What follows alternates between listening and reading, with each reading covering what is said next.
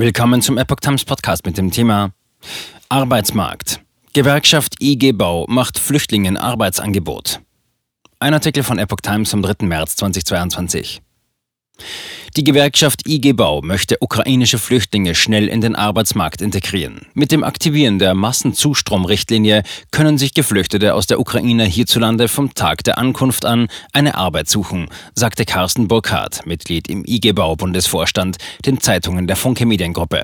Er ist dort zuständig für die Bauwirtschaft. Wer auf dem Bau Fuß fassen will, ist willkommen. Wir brauchen Fachkräfte. Zugleich drängte er auf branchenspezifische Mindestlöhne sowie für Hilfs- als auch für Facharbeiter, damit die Geflüchteten auf ordentliche Arbeitsbedingungen stoßen würden. Die Bauwirtschaft sei trotz des Ukraine-Kriegs derzeit robust aufgestellt. Knapp 700 Ukrainer sind nach Angaben von Burkhardt im deutschen Baugewerbe tätig. Wenn sie nicht mehr zur Verfügung stehen, weil sie zurück in die Heimat gehen, wird das Baugewerbe nicht zusammenbrechen, sagte der IG Bau-Vorstand. Auch bei der Materialversorgung aus Russland und der Ukraine macht sich Burkhardt keine Sorgen. Viele Primärrohstoffe würden aus Deutschland stammen.